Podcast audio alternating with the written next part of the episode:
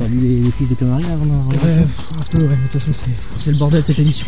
Regarde, la fenêtre est ouverte. Ah oui, bah la porte est un peu ouverte d'ailleurs. la porte est Qu'est-ce ouverte. que Pierre-Marie, il est là non je peux voir. Attends. Qu'est-ce que. On fait une petite surprise, on rentre On frappe ou pas Non, on frappe Moi je dis, oh, on essaie de le surprendre, je ce qu'il est en train de foutre. Allez, go, c'est parti. C'est la parade des joyeux qui s'aiment à la queue le le, les migrants. Les migrants sont heureux. Bah Pierre-Marie, qu'est-ce que, qu'est-ce que tu. Eh, Pierre-Marie, qu'est-ce que tu, que tu fais quoi? Ah putain, euh, c'est, c'est un projet artistique que j'ai. Oui, c'était quoi cette chanson? C'est un opéra rock. euh, En fait, ce qui- c'est deux communautés. C'est des, des joyeux, Ouais. Enfin, c'est des gens de Schtroumpf, quoi, Mhm. et, et puis des migrants. Et t'as réussi à séduire euh, des salles avec ça ou? Non, mais bon, j'ai euh, j'ai un projet avec un producteur. Oui, c'est un euh, projet. C'est un Ça- projet, ouais. ça va se concrétiser, ça, projet. Là, C'est un j'étais en, projet, ouais. là, j'étais en création. hein. C'est pas, c'est pas abouti. C'est voilà quoi. Et tu comptes la passer dans Pavillon de chasse ou pas? Euh, bah, après, si c'est enregistré, oui. Enfin, je veux dire, si c'est produit.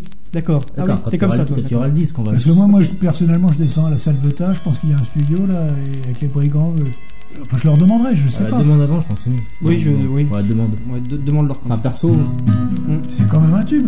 C'est la parade des joyeux qui s'en vont à la queue le le. Tu vois, un truc dans le genre quoi. D'accord. Voilà. on va, Ok. Hmm. on va enregistrer du coup y aller, là, l'émission. Sur les chars techno. On aurait dû frapper en fait. Oui, bah, la, prochaine, la prochaine fois on fera pas. La prochaine fois on ok, fera. ok, c'est bon, c'est bon. On y va. Allez, c'est parti. On y va. Allez. C'est parti. Hmm. Allez, go go go. Euh, La prochaine fois on fera. Putain. bah, je crois qu'il y a matière à un album quand même. Hmm. Ouais, ouais, ouais. Ajoute de l'harmonica. Ah, l'harmonica C'est- qui, euh, c'est une bonne idée, ça. De, de progressisme hein, dans la musique country. Progressisme. Ouais, c'est quoi c'est- ce mot ça? Bah, tu demanderas à Hillary Clinton, elle va Hmm. t'expliquer. C'est parti? Ouais. Allez. Moins fier, hein? Esbar. Eh, ramène-toi par ici. Regarde. Là. Je peux savoir ce que tu regardes le débris? Hein? Et vous, les négros, qu'est-ce que vous foutez? Les négros? Quoi? Eh, tu devrais virer ton gros cul laiteux pendant que je te laisse encore une chance. Vire, Voilà ce que tu devrais faire. Tu te crois, putain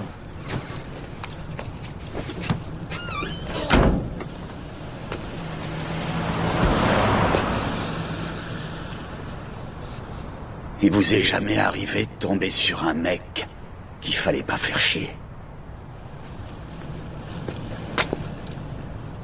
C'est moi. Bienvenue dans Pavillon de chasse sur ERFM. Appuyez sur la détente dissidente pour en finir avec la culture du plug anal.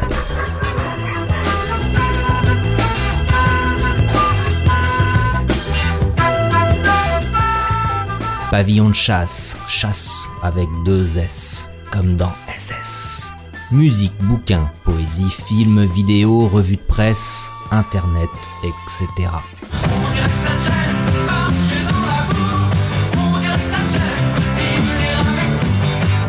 Amis africains, amis caucasiens, amis australiens, le concept de cette émission est très simple. Il y a une question bleue, une question blanche, une question rouge. Ces trois couleurs te rappellent peut-être euh, quelque chose.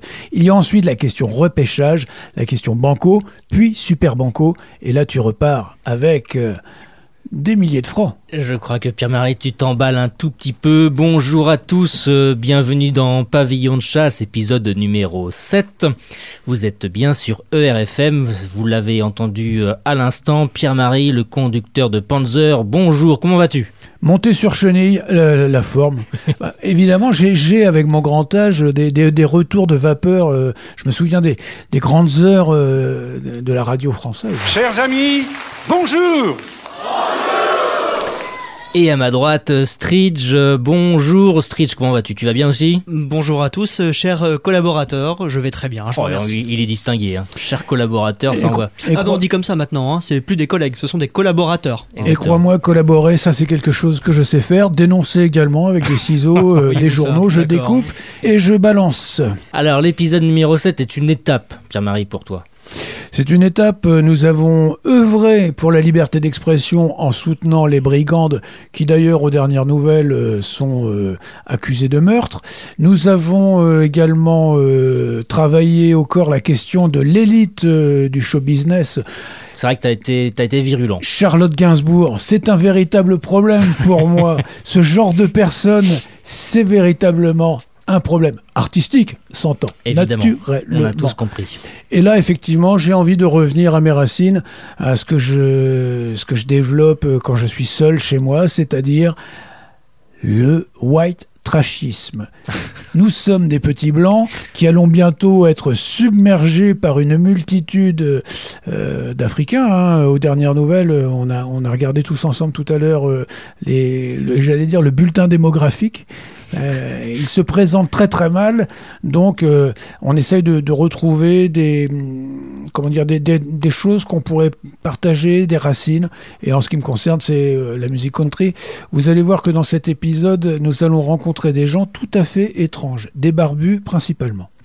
Alors par contre, tu as choisi aussi de proposer de contrebalancer avec deux chroniques.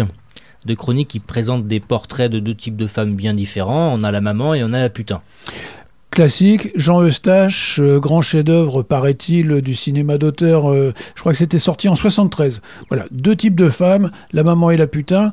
Alors, euh, en ce qui concerne la putain, ça se passera dans Les chroniques cinéma. ouais, égalité et, Et, filmation. filmation. On vous en dit pas plus. Et puis, en ce qui concerne la, La maman. Voilà, femme vertueuse, Voilà, qui se bat pour sa progéniture, ça sera dans égalité et, bouqui- et bouquination, puisque euh, on vous fera découvrir, pour certains, puisque peut-être qu'une minorité connaît euh, euh, Les gens de verre sont très éduqués. hein. Absolument. Mais là, là cette fois-ci, c'est quand même euh, une femme écrivain euh, dont on n'a pas parlé depuis très très longtemps. hein. Alors c'est normal, c'est une, euh, une mère de famille nombreuse, donc c'est clair et net que le planning familial n'est pas d'accord et ne distribue pas des petites notices biographiques. C'est donc euh, dans quelques instants. Et tu as choisi aussi de nous reparler de Willie Nelson. Permets-moi de te taquiner. Puisque lors de la première émission, on en avait déjà parlé. Je crois que c'est un artiste que tu aimes beaucoup. Euh, je dirais que Willie, Willie Nelson, Willie Nelson, pour moi, c'est une obsession. Pour- alors pour certains, ce sont les femmes, euh, bon, euh, L'alcool, la drogue. Ouais, euh, voilà. Mais pour moi, c'est Willy. Parce que, alors, c'est c'est pas Je suis accro à Willy. Je crois. hein, je- Willy, auteur-compositeur, qui a environ à son actif, je dirais, au minimum 150 albums. Donc je pense que pour lui, le terme prolifique est tout à fait adapté. C'est quelqu'un qui... Euh, bon, je vais pas refaire sa Ouais, t'as vu, on biographie. l'arrête plus. Voilà, voilà. Sur Willie. Nelson, non, on ne l'arrête plus, non. Willie Nelson euh, va bientôt arriver à, à- à ses 90 ans. Euh, il habite au Texas. Il fume de l'herbe à longueur de journée, tout en étant Quel bel exemple. Ouais, tout en étant chrétien, euh, Oh tout en étant euh, euh, un homme de près. valeur. En même temps, euh, Snoop Doggy Dogg, vous le connaissez, les espèces de proxénètes euh, lubriques, euh, a dédié un morceau à Willie Nelson. Ils ont même fait un, du- un duo ensemble. Donc là, là c'est véritablement euh, la, la collision des extrêmes, une apothéose. Bah, je propose qu'on l'écoute en fait. Donc une première pause avec Willie Nelson. Allez, en fait, donc le patriarche de la musique country, qui a créé une œuvre immense. Euh, je n'irai pas camper à Brokenback Mountain. Tendez bien l'oreille.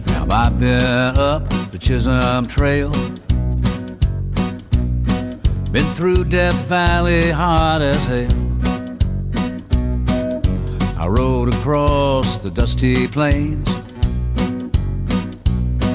There's a cowboy running through my veins.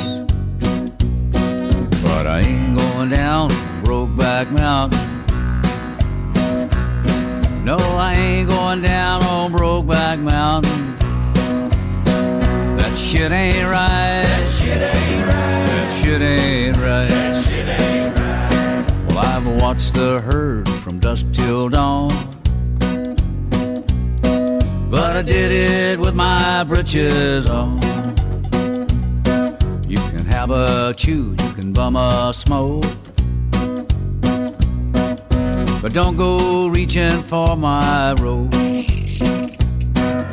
I ain't going down Brokeback Mountain. No, I ain't going down on Brokeback Mountain. That shit ain't right. Shit ain't right. Shit ain't right.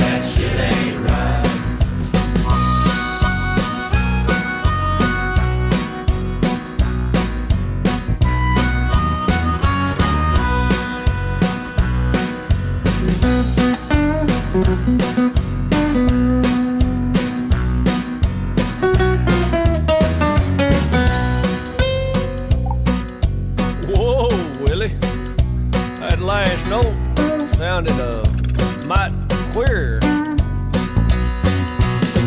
What you do's your business, hoss. You can buy me a beer and then buck off. But I ain't going down Brokeback Mountain. No, I ain't going down on Brokeback Mountain. That shit ain't right. That shit ain't right.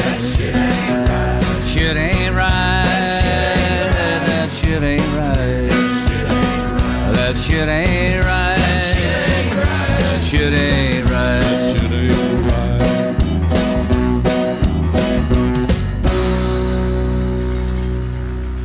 That shit ain't right.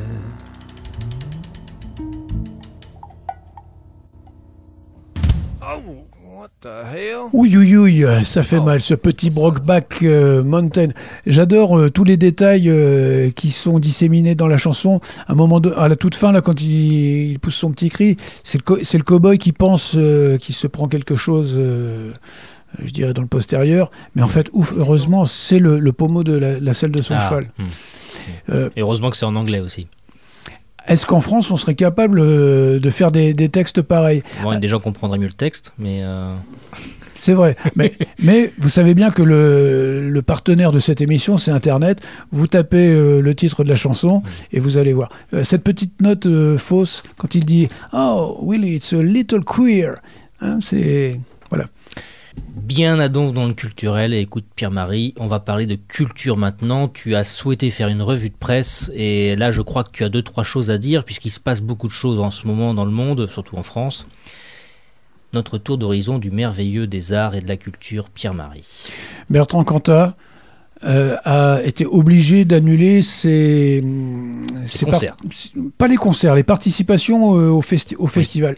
Donc il semblerait que pour le pouvoir, euh, pour un ensemble de gens, le problème ne soit pas l'entre-soi, puisque son public, euh, souvent de, de professeurs de, de français, euh, un peu un peu branchouille, euh, va le voir dans des, des salles. Tu stigmatises.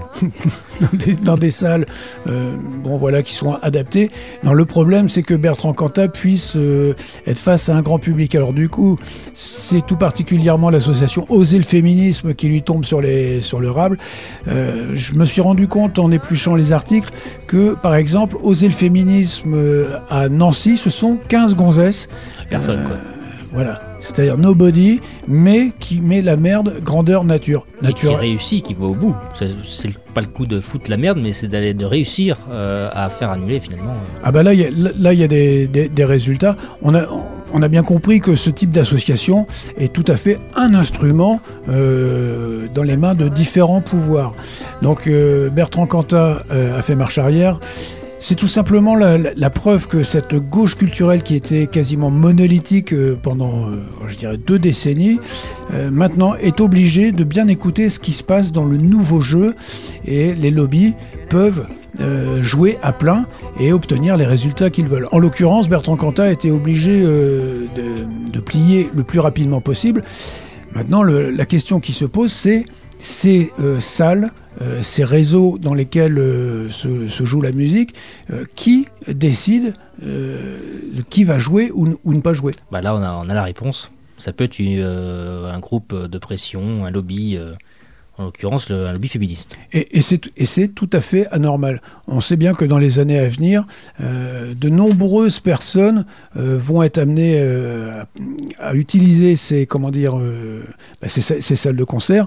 On voyait dans une des précédentes émissions qu'une loi avait été votée, la loi sur les droits culturels, qui va amener différentes communautés à pouvoir jouer. Par exemple, le Nouvel An cambodgien, par exemple, bon, bah, une association pourra aller dans la salle qui auparavant était une salle de musique de, rock alternatif. Euh, moi, mon problème, c'est ce qu'on soulignait également avec les brigandes. Euh, si euh, un groupe développe des idées différentes, un son différent, est-ce qu'il peut bénéficier de ces équipements? Ça s'arrête là. Les brigandes, il fallait quand même euh, revenir, mais alors très très rapidement, parce que là on a fait euh, dix fois le tour de la tour, question. hein, dix fois le tour de la question. Euh, nous nous sommes rendus compte euh, tous ensemble après le, le pavillon de chasse qui avait été consacré à ce groupe euh, qu'elles ont été accusées de meurtre. Bon, point à la ligne. On continue dans le délire. C'est le patinage artistique le plus complet. Je ne pouvais pas faire ce petit tour d'horizon euh, culturel, entre guillemets, hein, euh, sans parler de Michel Sardou. Michel Sardou, c'est une magnifique coupe de cheveux dans les années 70, bouclée, qui tombe sur les épaules. Ce sont des, boots à fermeture éclair. Et puis, euh, par la suite, c'est devenu un espèce de gros pépère avec euh, souvent deux orchestres philharmoniques derrière lui pour chanter euh, les comment s'appelait les lacs du Connemara, c'est ça? Ouais, c'est ça. Ouais, mani- oh, magnifique. Bon, Michel Sardou, on sait bien que c'est le droitard, euh, euh, mais bon, assez consensuel aussi. Alors, il a fait une chanson contre la peine de mort dans les années 70. C'est c'est quasiment le, le Bob Dylan du 16e arrondissement.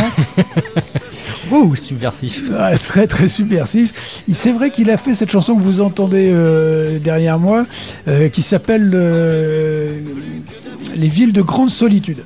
Je voudrais quand même revenir sur cette chanson et la signaler. Alors là, c'est mon, mon travail de dénonciateur. C'est pour mes, mes copines de Oser le féminisme. Euh, quand même, Écoutez, écoutez bien, Pierre-Marie va vous, va vous raconter une belle petite histoire. Oui, alors dans cette chanson-là, et ça, je, je pense qu'il faut que ce disque soit totalement euh, supprimé, Interdit, interdit. euh, que tout- toute trace de ça disparaisse euh, à tout jamais, parce que quand même Michel parle de violer une femme. J'ai envie de violer des femmes, de les forcer à m'admirer, envie de boire toutes leurs larmes et de disparaître en fumée. Moi, je trouve ça magnifique. C'est un peu misogyne, je trouve. Personnellement, euh, plusieurs fois dans la journée, euh, je suis un peu dans cet état d'esprit. hein, euh, Et puis alors, euh, évidemment, il y y a dans cette chanson euh, le- ce passage où le héros euh, veut, veut faire un braquage et il dit « j'ai envie de me crucifier le caissier ». C'est-à-dire, je le bute, terminé, voilà. La grande bête blonde euh, se lève, c'est la toute-puissance. Voilà, Michel Sardou, adieu. Euh, bah, je pense qu'on ne reparlera plus jamais de toi dans l'émission. Enfin, Coachella. Il y a en ce moment, enfin euh, au moment où nous enregistrons, un grand festival. Ça se passe en Californie. Ce matin, je tourne le bouton de mon poste radio, euh, car j'ai encore de ces anciens instruments, et je tombe sur euh, je ne sais quel chroniqueur de France Inter qui m'annonce que le festival a lieu.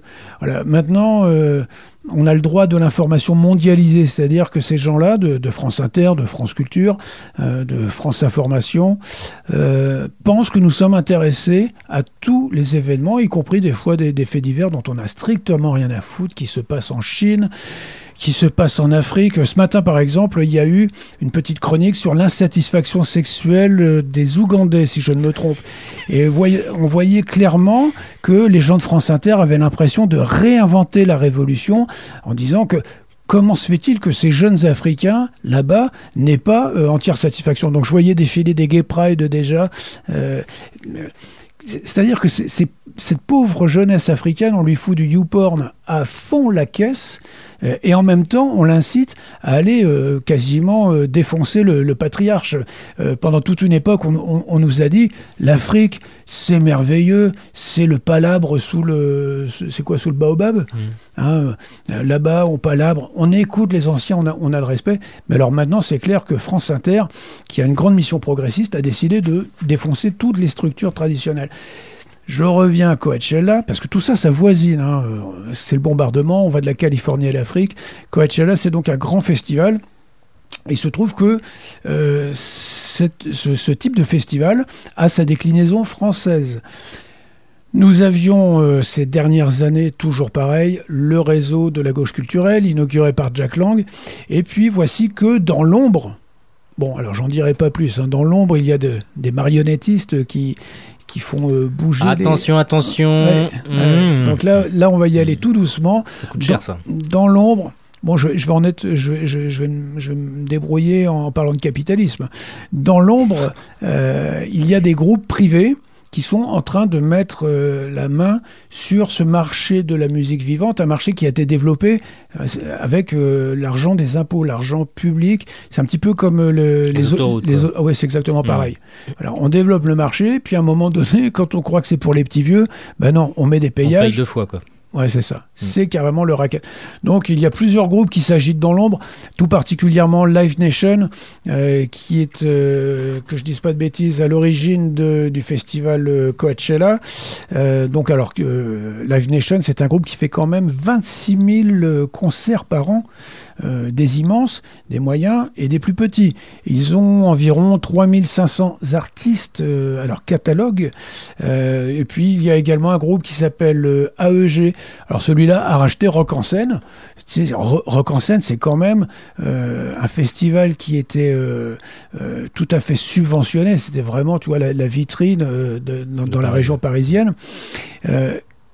Moi, j'ai eu la puce à l'oreille quand j'ai vu qu'ils avaient euh, viré euh, Eagles of Death Metal, sous prétexte que le chanteur n'avait pas été dans la, la bonne Il orthodoxie. s'était posé des questions. Il s'est posé des questions sur le service d'ordre du Bataclan ça, ça, et sur les propriétaires du Bataclan Tu ne également. peux pas faire ça. Donc là, hop, ça dégage. Euh, ce groupe AEG a donc euh, racheté euh, Rock en scène en partenariat avec Mathieu Pigas, le fameux banquier de gauche qui écoute le groupe The Clash dans son bureau. Euh, Mathieu Pigas, qui a des grosses participations dans les arts occultibles dans le monde. Donc euh, je pense que nous devons garder un œil euh, sur cette nouvelle structuration du monde culturel. Il faut qu'une force politique émerge, euh, il faut qu'on se fédère, il faut qu'on qu'on- qu'on trouve plein plein de gens euh, qui ont conscience de ce qui se passe dans ce domaine-là.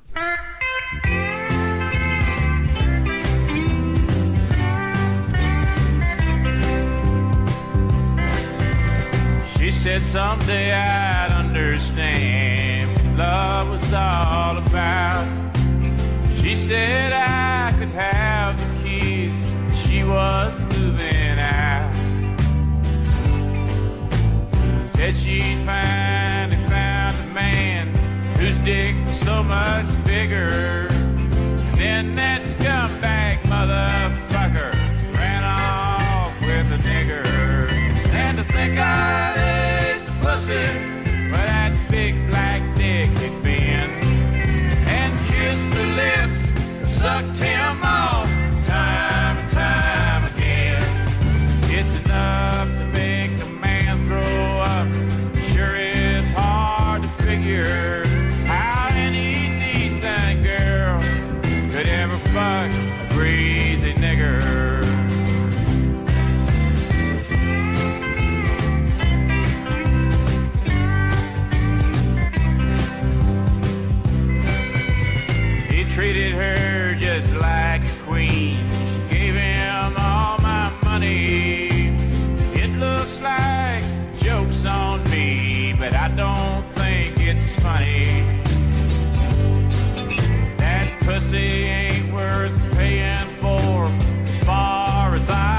figure.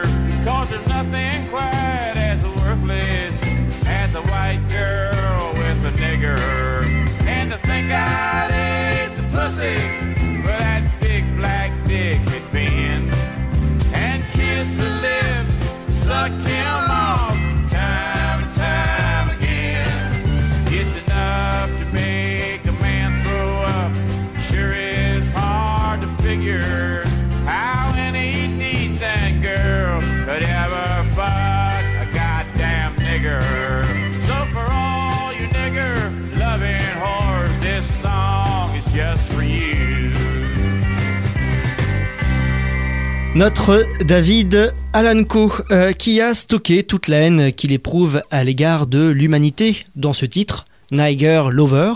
Euh, ce titre qui est aussi bah, le titre phare d'un album épouvantable, euh, dont le titre Pierre-Marie... Ah oui, ça fait, ça fait date à la fin des années 70, euh, 18 X-Rated, euh, un, un album rempli de chansons monstrueuses. Par exemple, ce, ce Nigger Lover qu'on vient d'entendre euh, raconte euh, la surprise d'un homme blanc euh, dont la femme part avec un négro. Et euh, les paroles, alors les paroles sont horribles.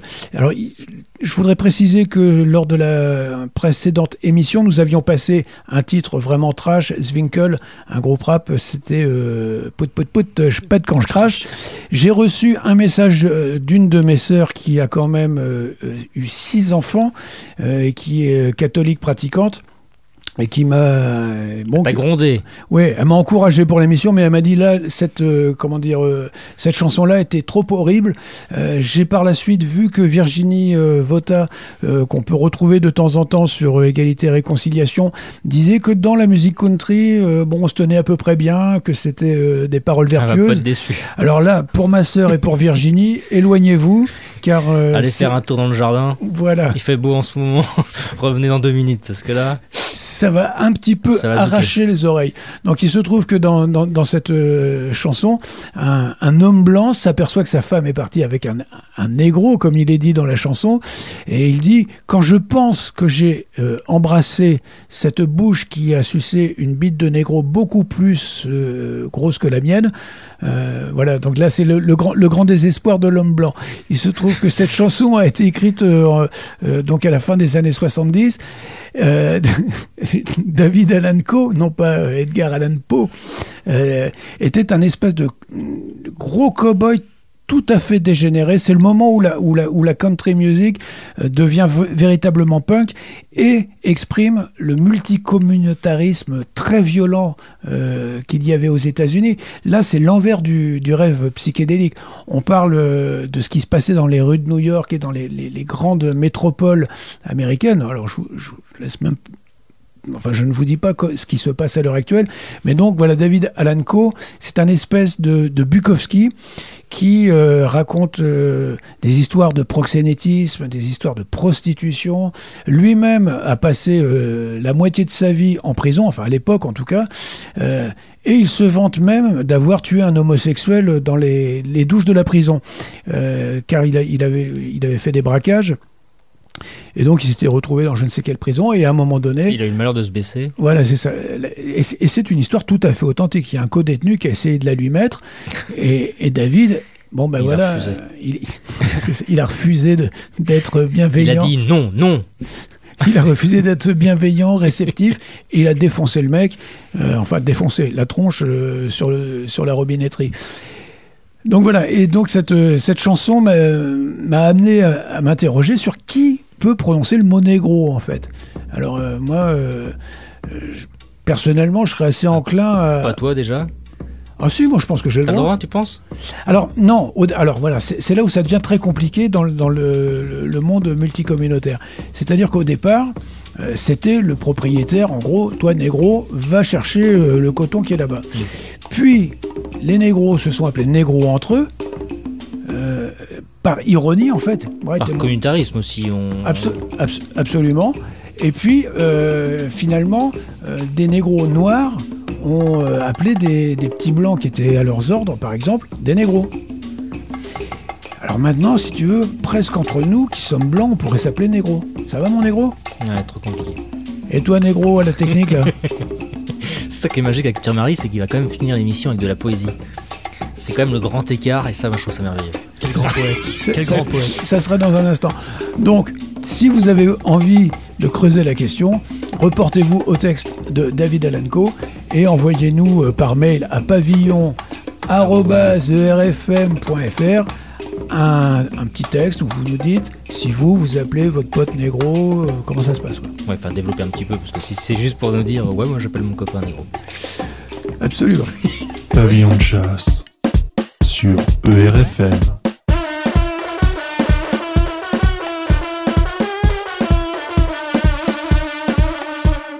Un film avec à première vue une belle affiche. Juliette Binoche, Josiane Balasco, Gérard Depardieu. Le spectateur pense qu'il va passer un bon moment, qu'il va en avoir pour son argent, qu'il va être respecté. Mais non. Nous sommes bien en France, la terre des lobbies professionnels, de la complaisance petite bourgeoise et des artistes casse-bonbons qui ont des choses singulières et intimes à dire. Égalité. Égalité.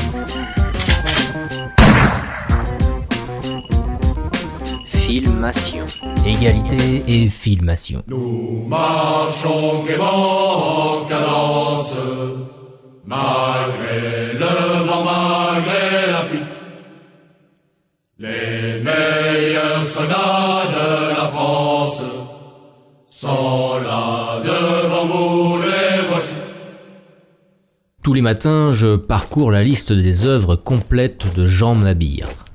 Officier parachutiste et écrivain spécialisé dans le combattant tout-terrain. Effet revigorant garanti. Les Vikings en Normandie, les samouraïs, les SS au point de fer, de bien belles histoires de sportifs qui se donnent à fond pendant les matchs, et qui pendant la troisième mi-temps amusent leur camp. Mais dans la vie, nous faisons tous des fautes de goût. Ma plus récente date d'hier. Entre deux lectures viriles, je cherchais sur Internet une distraction. J'allais cliquer pour un navet américain prometteur. Une histoire de clown zombie qui dévore des journalistes. J'hésitais. Et là, ma faute, ma très grande faute. La vignette suivante annonçait un film français. Patriotisme? Masochisme? Grande fatigue? Je ne le saurais jamais. J'ai cliqué.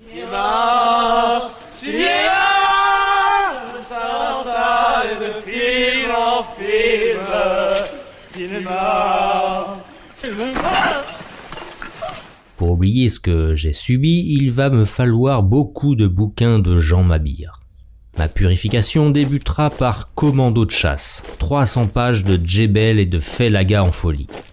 J'enchaînerai sur un récit moyenâgeux, la saga de Godefroy le Boiteux, je terminerai mon exorcisme avec les jeunes fauves du Fureur en livre de poche. Car voici ce que je me suis infligé. Isabelle est seule, elle a besoin d'amour. Elle se fait trombiner par un gros gras banquier de son état qui joue les mâles alpha en humiliant les serveurs de café, ce qui excite la femelle. Ah non, non, vous rigolez, pas de glaçons, non, ça. Vous reprenez ce verre-là, je voudrais deux verres vides, vous reprenez ça. Et votre grand Perrier, non, moi je veux un petit Perrier. Vous poserez la bouteille là. hein. Je vais me servir moi-même, après vous pourrez la ranger. Voilà, Voilà, vous avez compris, c'est bien. Puis elle croise un acteur. Il enfile euh, quelques platitudes, puis Isabelle. Au réveil, le glandulaire est apaisé, mais Isabelle n'a toujours pas trouvé l'amour. Déprimée à l'aide d'un balai à chiottes, elle tartine une toile fixée au sol. Nous comprenons qu'elle donne dans l'art con et temps pour rien. Tiens, voilà un bonhomme qui drague Isabelle. C'est Philippe Catherine, musicien pop.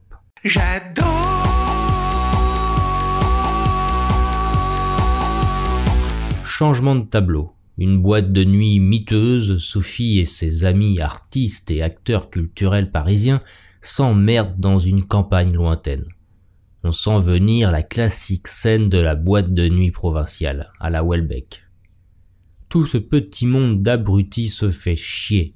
Sophie cherche toujours l'amour. Elle se fait trombiner par un gus de passage. Parmi les clients de la boîte, on reconnaît Bertrand Burgala, également musicien pop, patron du label de disques Tricatel. Retour à Paris. Sylvain, t'es où? Faut que je te voie tout de suite. J'ai des choses à te dire, des, des questions précises à, à te poser sur nous, sur notre engagement. Le spectateur découvre que Sophie a un gosse. Elle n'est plus avec le père, avec qui elle n'avait pas trouvé l'amour. Mais celui-ci réapparaît. Surprise, il la trombine. Voilà, j'ai gâché plus d'une heure de ma précieuse vie pour une chiasse comme le cinéma français en a déjà giclé des milliers depuis la nouvelle vague. Toute cette médiocrité pue le réalisme psychologique en pleine décomposition. Les responsables de ce néant se sont à l'évidence permis toutes les masturbations.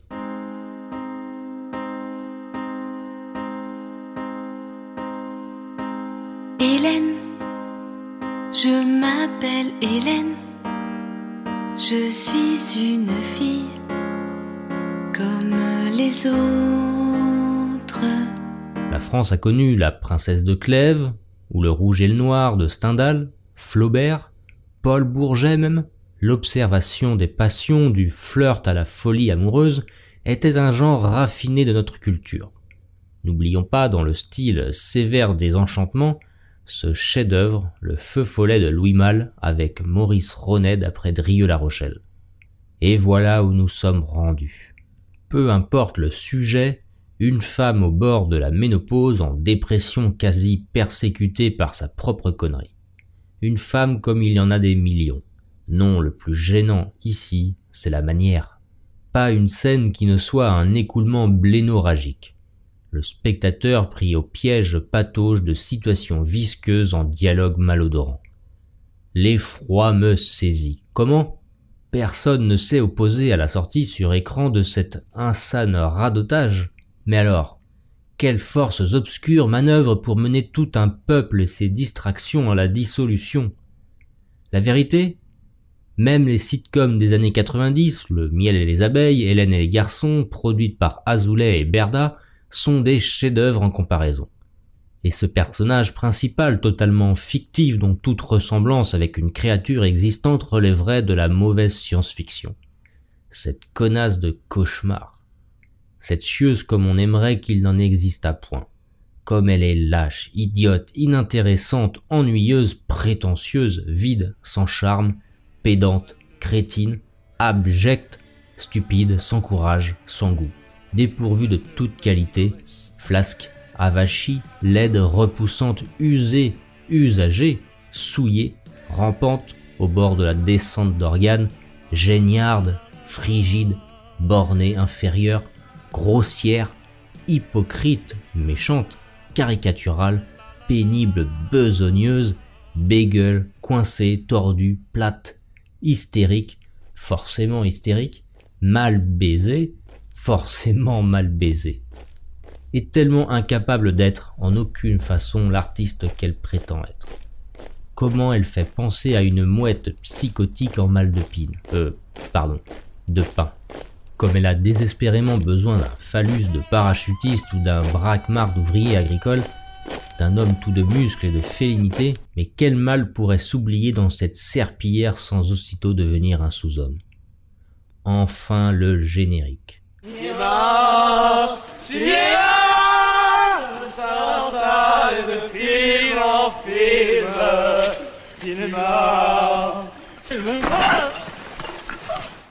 Un beau soleil intérieur est sorti en 2017. Il a été coécrit par...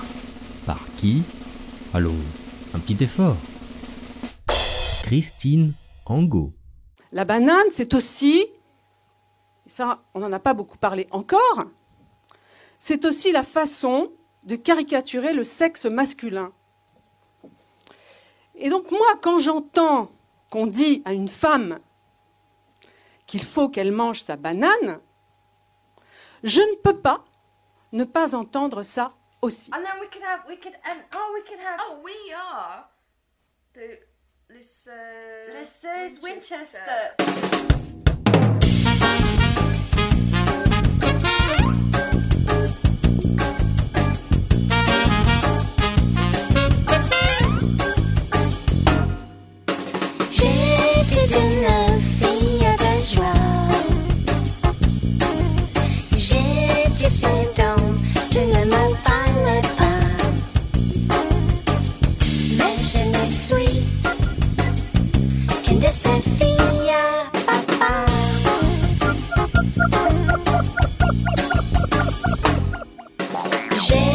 J'étais une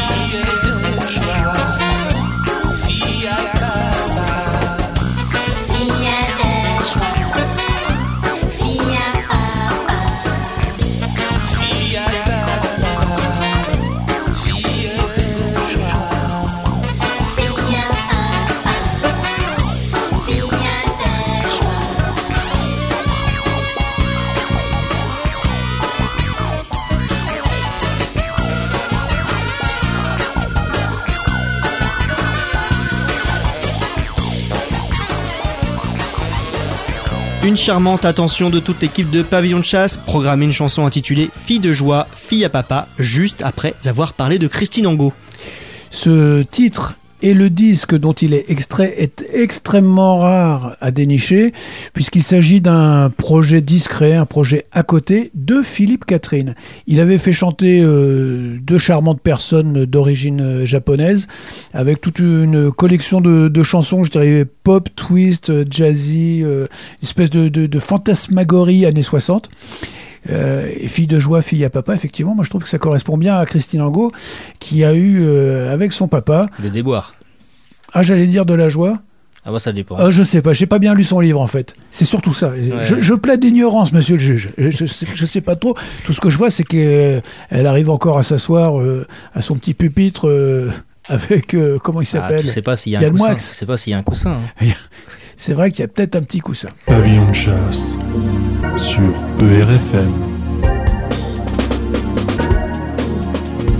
On parle depuis un petit moment de culture et moi j'aimerais bien qu'on parle de sport et je crois que tu as quelque chose à dire dans ce sens. J'ai toujours quelque chose à dire. Bah ça je le sais, ouais. D'autant plus que je pratique euh, euh, différents sports tous les jours. La piscine, non, notamment. Alors, euh, c'est pas la piscine, c'est la natation. Tu es un nageur, Pierre-Marie Je suis un nageur émérite. De toute façon, personne n'ira vérifier. donc, en fait, je peux dire n'importe quoi. Oui, je fais euh, 8 heures de piscine par, euh, enfin de, de natation par jour. Je voudrais réagir à un article qui a été publié dans Libération. Donc vous vous rappelez, Libération, c'est un groupe euh, euh, sujet à, à caution. Soyons vigilants. Je crois que c'est le groupe euh, Drahi, c'est ça? Je crois. On sait plus, Rothschild? Ouais, j'ai un doute, j'ai un doute. Si ce n'est là, c'est c'est donc son frère, Ouais, comme voilà. disait La Fontaine. Alors, il se, il se trouve que euh, un article a été publié qui raconte euh, les mésaventures de la journaliste. Elle explique que quand elle va à la piscine, euh, il y a embouteillage dans les, les lignes de nage. Euh, il y a des gens qui sont euh, qui stationnent en bout de en bout de piscine et donc on peut pas faire son demi-tour euh, et puis repartir. Tout cela est tout à fait tout à fait juste. euh, J'ai l'impression que tu parles d'un départ en vacances là. Oui, c'est tout- mais c'est exactement ça. On jette un coup d'œil avant d'y aller et on voit que le bassin est surpeuplé. Le problème, c'est que euh, il n'y a pas forcément des, des lignes délimitées. Donc n'importe qui, n'importe euh, nage n'importe comment en travers. c'est- un véritable souci. Ça c'est pas un scoop ça. C'est pas un scoop. Là où c'est intéressant dans cet article, c'est qu'après avoir fait un descriptif assez juste de, ce qui se passe dans la plupart des piscines en France, cette personne euh, se permet de demander à ce qu'il y ait une séparation homme-femme. Et il y a toute une série de paragraphes qui expliquent que le problème, c'est l'homme.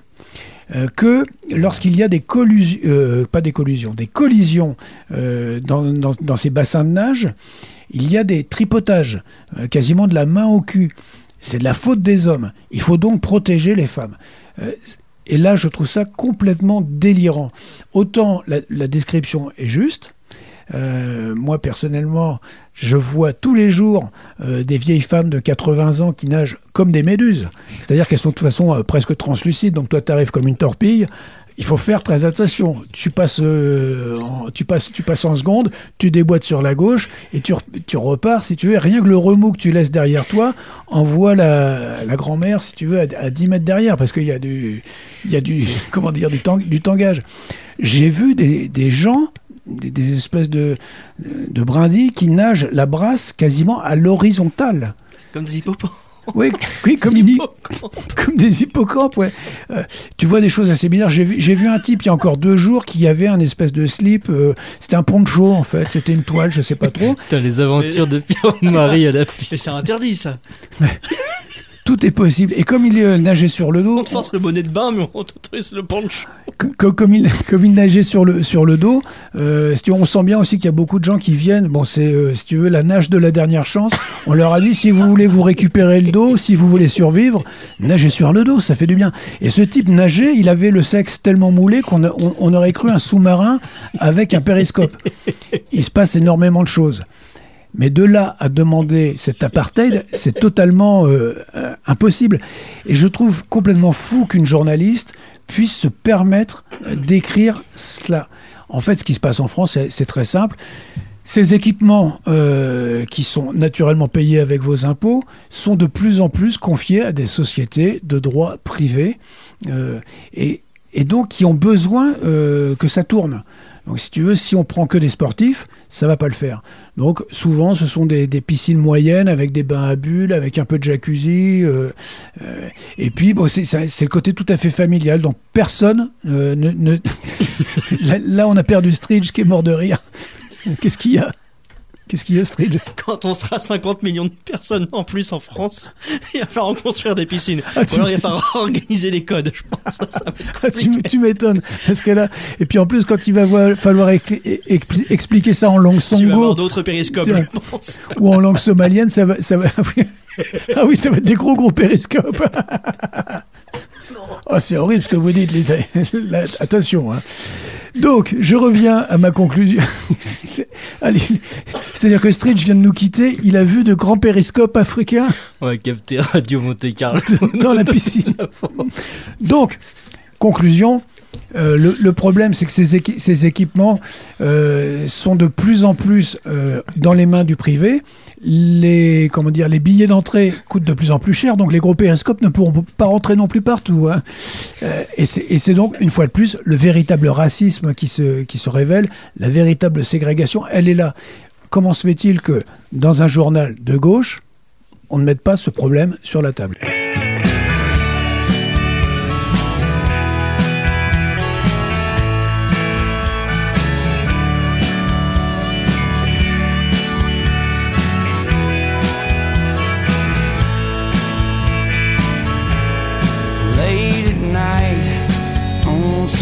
Dark deserted highway.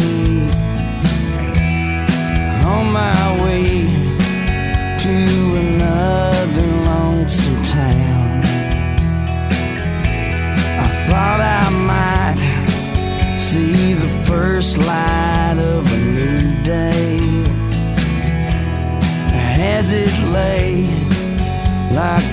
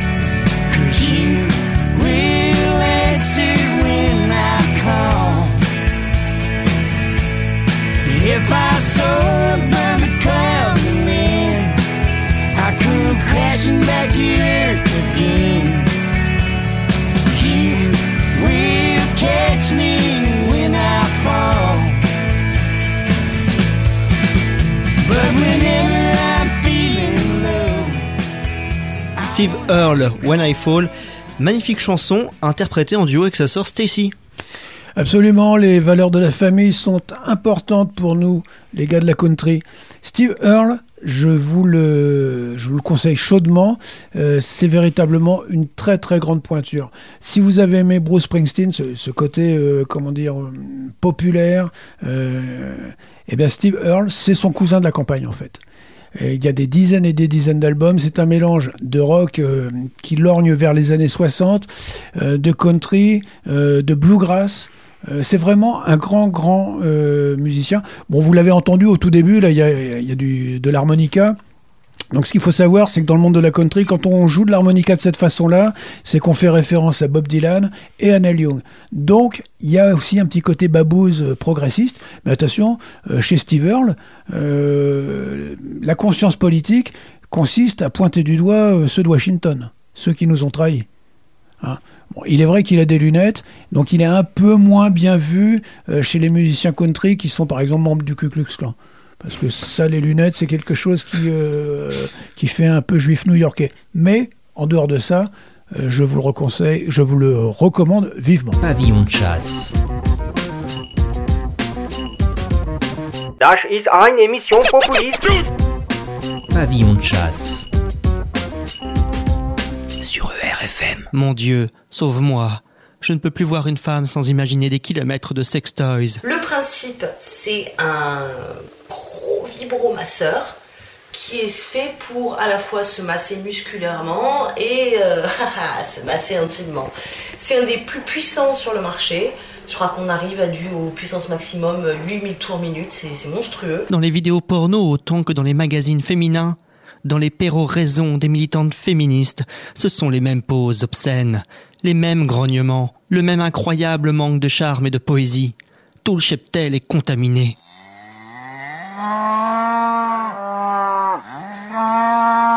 C'est simple, je ne peux plus regarder une femme dans les yeux sans penser à la région analogénitale d'une vache.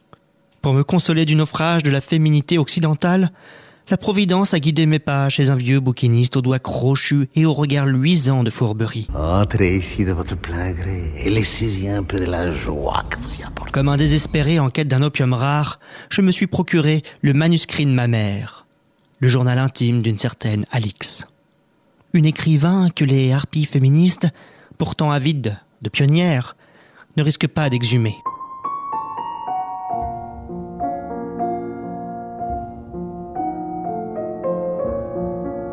Nous sommes en 1801.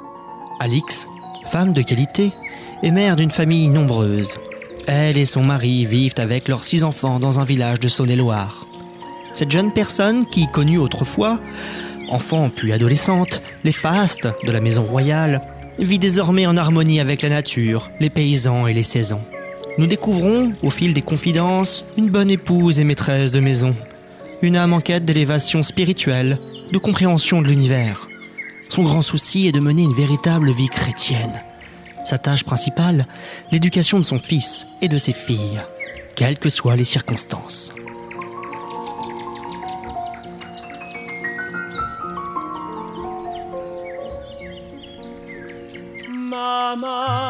C'est toi la plus belle du monde. Aucune autre à la ronde n'est plus jolie. Les naissances s'ajoutent aux naissances. Alix les accueille avec bonheur, parfois avec fatalisme. Je suis enceinte, j'en suis bien affligée. Mon mari s'en afflige aussi. Comment, avec si peu de fortune, élever une si nombreuse famille Moi, je tâche de me résigner. Qui sait Cet enfant sera peut-être celui de tous qui me donnera le plus de satisfaction. Jamais, même au cœur des pires tourmentes de la vie, Alix ne renonce à ses valeurs. Celles héritées de son milieu, mais surtout celles qu'elle a librement adoptées, celles qu'elle a créées et qui la soutiennent. Jamais Alix ne renonce à élever son esprit et ses enfants. Par la prière, par les soins de chaque instant, par la rigueur et la sévérité aussi. Le père est absent, appelé à des intérêts de carrière. Mais la mère est toujours là, faisant face. Parfois, à la vas-y comme je te pousse. Parfois pour le mieux.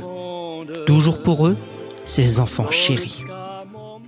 Autre aspect intéressant de ce journal intime, nous découvrons qu'Alix et son mari sont des rescapés du génocide révolutionnaire. Six ans avant le début de ce journal, ce sont des centaines de milliers de catholiques qui ont été déportés, torturés, décimés, noyés, décapités. Des centaines de milliers de catholiques ont été spoliés de leurs biens, contraints, pour les plus chanceux, à l'exil. N'oublions jamais. Tu es un bourreau À mon service, non, mais au service du peuple, tu es le bourreau que la justice réclame. Nous te livrons les ennemis de notre République. Tu as le devoir, non de les juger, mais de les éliminer Alix échappa aux rafles et put se cacher. Elle tomba alors amoureuse d'un survivant du massacre du Jardin des Tuileries. Ces survivants-là pratiquaient le pardon et la discrétion des crimes endurés, pour que la France guérisse et grandisse. La France est la dernière terre à la pointe ouest de l'Europe. C'est un beau pays aux paysages variés. D'ouest en est, du nord au sud, c'est un pays très divers. Durant les décennies où fut écrit ce journal, cette aristocratie française, ainsi que la bourgeoisie qui l'entourait, ne tarda pas à redevenir une élite par le talent et les compétences. Elle essaima dans chaque région des médecins, des juristes, des ingénieurs et des prêtres qui partout développèrent des industries, améliorèrent de magnifiques terroirs et accrurent le niveau d'intelligence et de moralité. Par exemple, nous dirons Vos beaux yeux me font mourir d'amour, belle marquise, et non pas vos trop mortelles yeux me font kiffer grave. Ma tepu. Ces hommes et ces femmes, certes bâtisseurs de leur patrimoine et de leur fortune, étaient pour la part qui nous intéresse aujourd'hui, pétris de valeurs catholiques et d'un humanisme réel. Cette aristocratie-là fut bien entendu la cible privilégiée des francs-maçons, des cosmopolites, mais aussi des agriculteurs républicains rendus fous par la lecture d'Émile Zola. Peu de considérations politiques dans le premier tiers de l'ouvrage d'Alix. Un silence dû autant à une vie familiale et intérieure, intense, qu'à la prudence nécessaire en ces temps de police napoléonienne. Mais avec l'assurance de l'âge adulte, la narration se fait plus réaliste. Une génération de jeunes paysans a été immolée sur les champs de bataille de l'ogre corse. Les armées allemandes et autrichiennes sont là, qui pillent la patrie. À Paris, Louis XVIII entre en scène. Malgré les bouleversements, les drames et les souffrances, la mère reste concentrée sur l'intérêt de ses enfants. Les études du fils, le jeu des alliances à nouer pour le mariage des filles, rien n'échappe à son amour vigilant. L'autre grande affaire d'Alix de Lamartine, l'éblouissement de son âge mûr, et le destin glorieux qui élève son fils Alphonse. Alphonse de Lamartine, avec la publication de son premier recueil de poèmes, Les Méditations religieuses, devient brusquement l'idole de son temps, l'un des pères fondateurs du romantisme français. Mais déjà la vie est bien avancée. La mort tient trop souvent le rôle principal dans le journal naguère, empli des pleurs et des rires des gamins.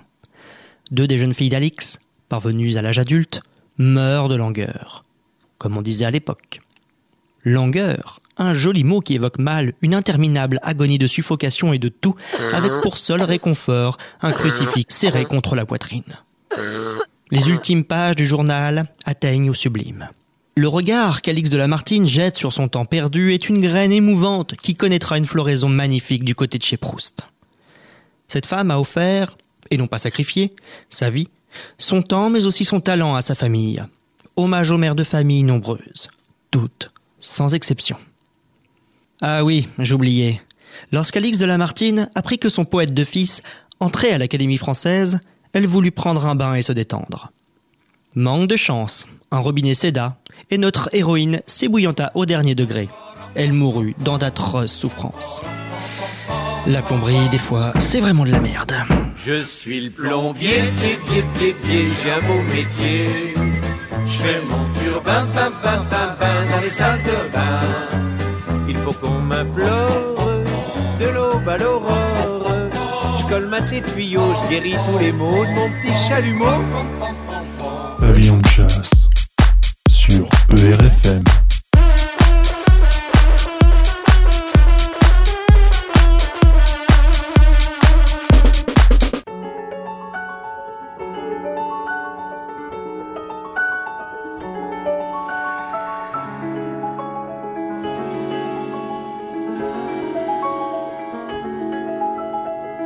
Elle est là, debout, sur mes paupières.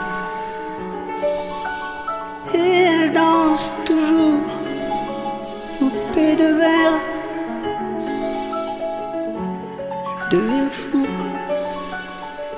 creusé dans les nuits. J'ai toujours ces rêves d'infini. Je regarde le ciel, les mains tendues vers toi. Oh mon Dieu, ciel t'appelle. De moi.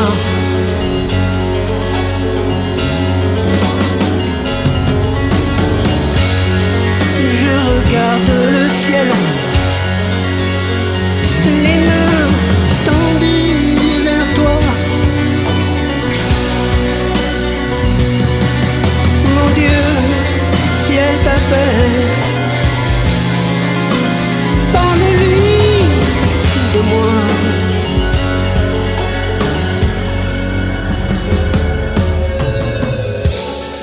Je sais, c'est presque rien.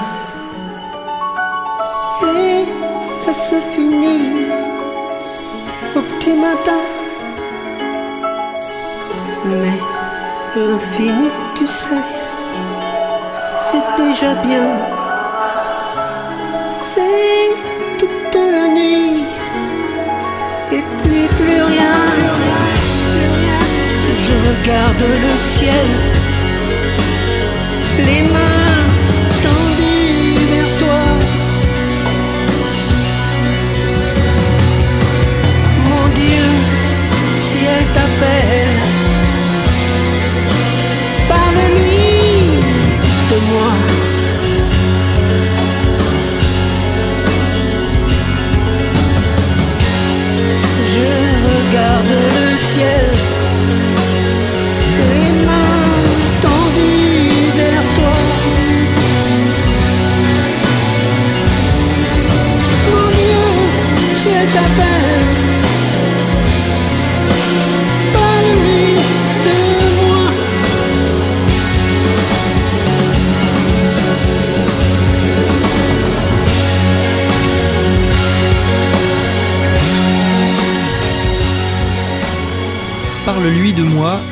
Christophe, un personnage que Pierre-Marie connaît bien. Un jour, j'étais en train de faire la vaisselle chez moi, le téléphone sonne, et j'entends une voix qui fait, une voix un petit peu de canard qui fait Ouais, bonjour, c'est Christophe. Je me dis, tiens, c'est curieux, Christophe qui? Parce que j'ai plusieurs Christophe dans mes amis. Il se trouve que c'était Christophe le chanteur. C'est tout à fait véridique ce que je dis. J'ai toujours été euh, un fan de Christophe dès l'âge d'environ euh, 3 ans, 4 ans, puisque euh, quand euh, Aline est sortie, j'ai- on m'avait mis dans un sanatorium, et je pense que j'ai, euh, si tu veux, fait un amalgame entre Aline de Christophe, Aline pour qu'elle revienne, et ma propre mère. Bon, ça c'est un truc euh, que j'ai... Oui, il faut que tu consultes. hein.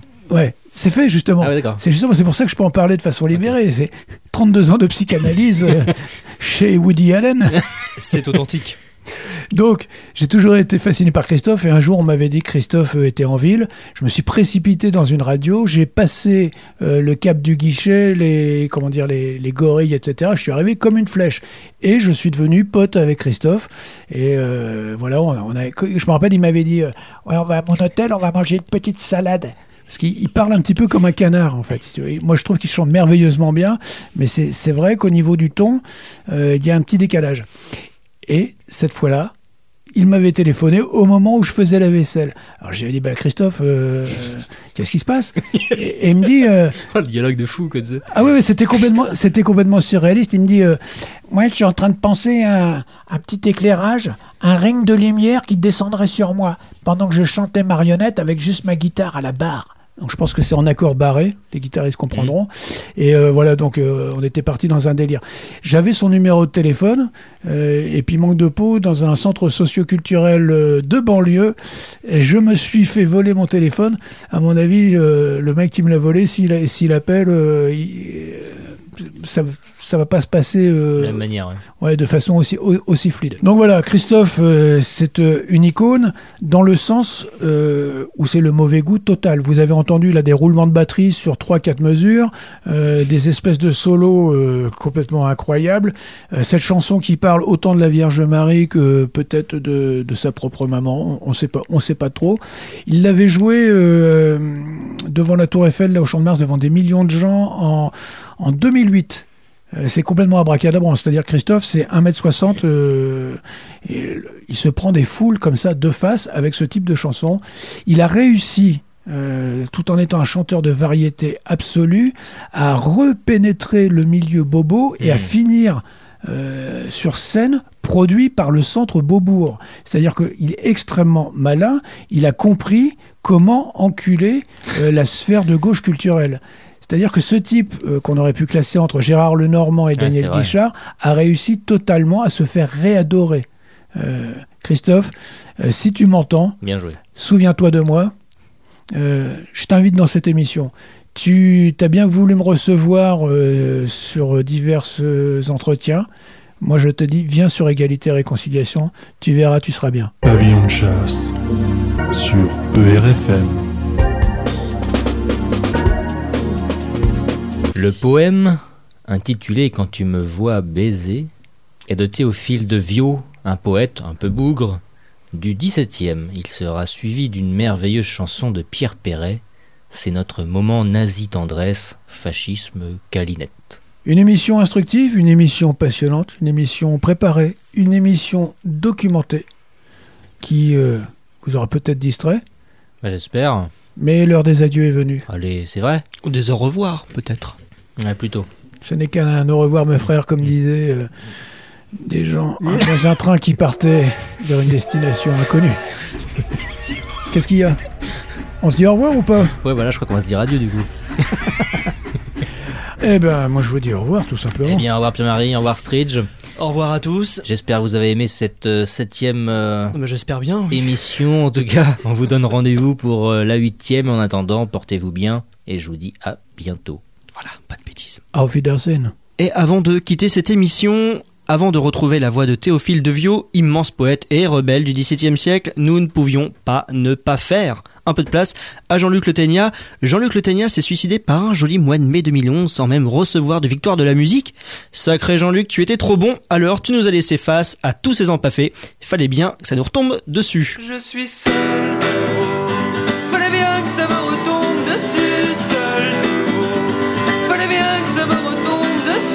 seul de nouveau. Fallait bien que ça me retombe dessus. Et je pleure comme un veau. Fallait bien que ça me retombe dessus, je pleure comme un veau. Fallait bien que ça me retombe dessus, je pleure comme un veau.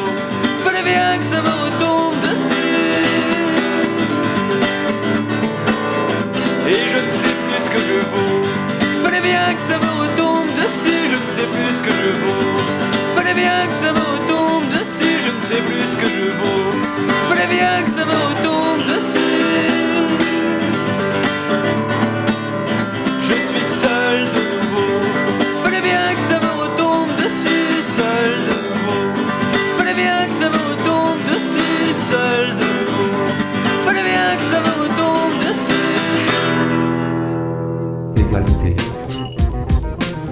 Égalité.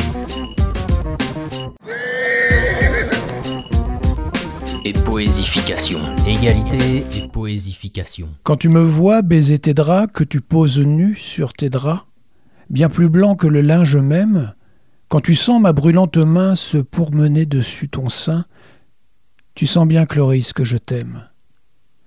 Comme un dévot de vers les cieux, mes yeux tournés de vers tes yeux, à genoux auprès de ta couche, pressé de mille ardents désirs, je laisse sans ouvrir ma bouche, avec toi dormir mes plaisirs. Le soleil, aise de t'avoir, empêche tes yeux de me voir, et te retient dans son empire avec si peu de liberté que ton esprit, tout arrêté, ne murmure ni ne respire. La rose, en rendant son odeur, le soleil donnant son ardeur, Diane et le char qui la traîne, une naïade dedans l'eau, et les grâces dans un tableau, font plus de bruit que ton haleine. Là, je soupire auprès de toi et, considérant comme quoi ton œil si doucement repose, je m'écrie. Ô ciel, peux-tu bien tirer d'une si belle chose un si cruel mal que le mien? Chez la jolie Rosette au café du canal, sur le tronc du tilleul qui ombrageait le bal, on pouvait lire sous de cœurs entrelacés. Ici, on peut apporter ses baisers.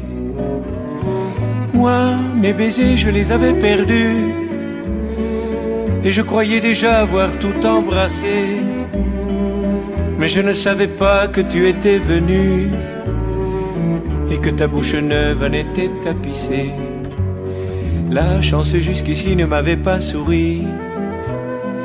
Sur mon berceau, les fées se penchaient pas beaucoup.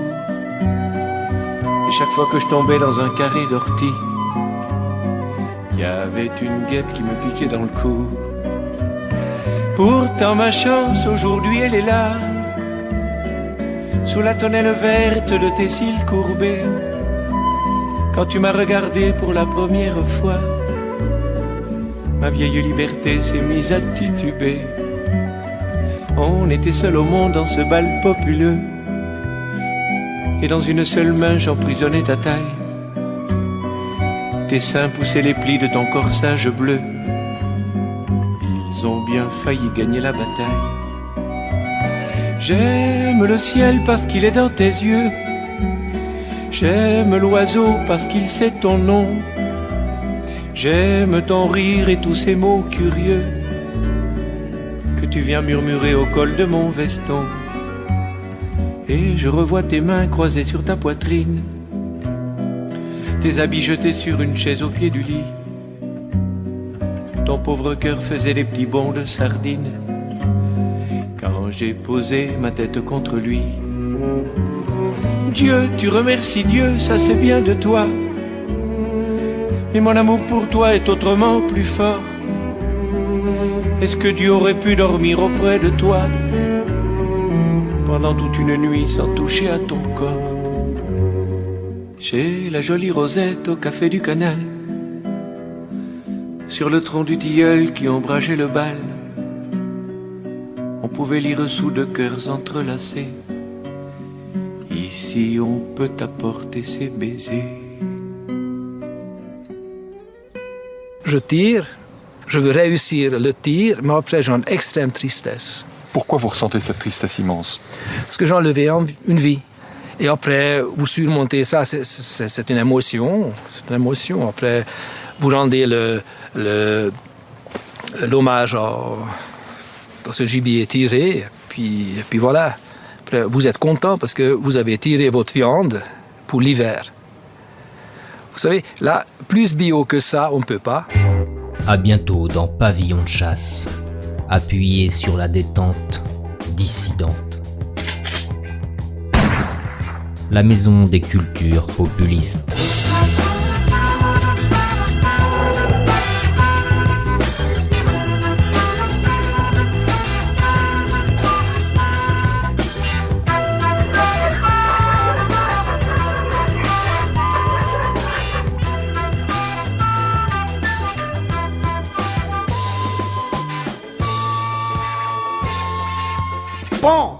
En plein dans le mille. Oh, mais qu'est-ce que ce chat faisait là?